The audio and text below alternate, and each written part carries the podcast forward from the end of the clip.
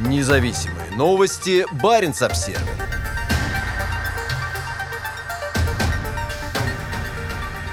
Потанин. Для Нарникеля это событие историческое.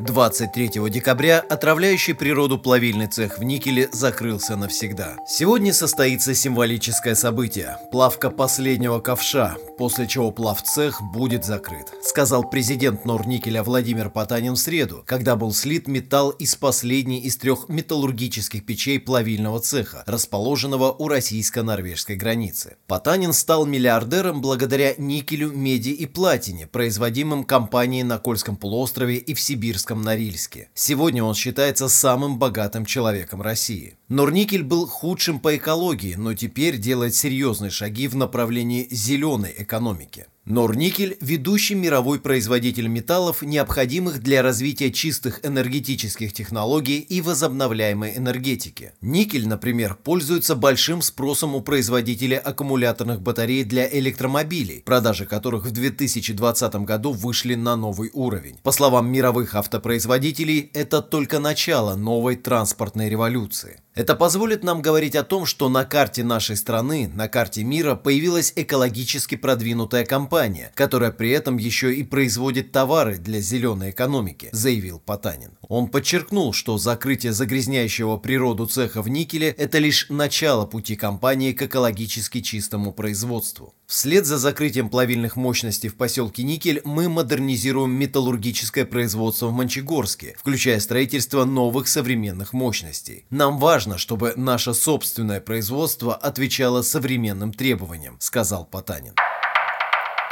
Постройки 40-х годов. В цеху использовались технологии 40-х годов прошлого века, и вопросам загрязнения окружающей среды или здоровья рабочих внимания почти или совсем не уделялось. С гласностью пришла открытость, и люди начали ездить через бывший железный занавес между Востоком и Западом. Для норвежцев район экологической катастрофы вокруг никеля стал откровением. С конца 80-х годов северный смог из никеля отравлял норвежско-российские отношения в области экологии. Закрытие цеха сведет выбросы диоксида серы к нулю. В начале 90-х годов Норвегия выделила 300 миллионов норвежских крон на сокращение выбросов, но деньги так и не были потрачены и позже были возвращены. В 2003 году Северная экологическая финансовая корпорация и программа арктического мониторинга и оценки Арктического совета подготовили список экологических горячих точек в российской части Баренцева региона. Ситуация в Никеле была отмечена в качестве одной из наиболее серьезных, а на ее решение были предложены кредиты и поддержка со стороны финансовых механизмов стран Северной Европы.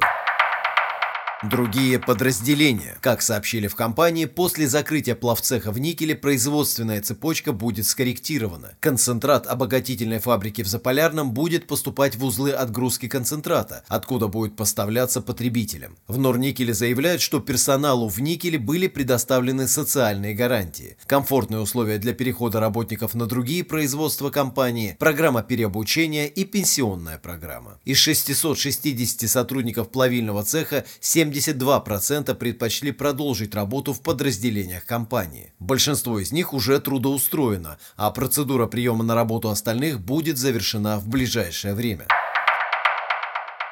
Социальные программы в 2020-2022 годах Норникель потратит более 900 миллионов рублей на комплекс мер и социальных программ для сотрудников плавцеха. Губернатор Мурманской области Андрей Чибис настроен оптимистически. Сотрудникам, изъявившим желание остаться работать в компании, предложены рабочие места в других подразделениях. Для тех, кто решил попробовать себя в предпринимательстве, созданы хорошие стартовые условия, сказал он. За 74 года работы в плавцехе было проплавлено почти 62 миллиона тонн никель содержащего сырья и получено более 2,4 миллиона тонн никеля в Файнштейне. Пик производства пришелся на начало 90-х годов, когда здесь перерабатывалось 1,33 миллиона тонн рудного сырья и выпускалось 100 тысяч тонн Файнштейна в год. До распада Советского Союза предприятие принадлежало государству. Сегодня это публичное акционерное общество, одним из основных акционеров которого является Владимир Потанин. Независимые новости. Барин обсервис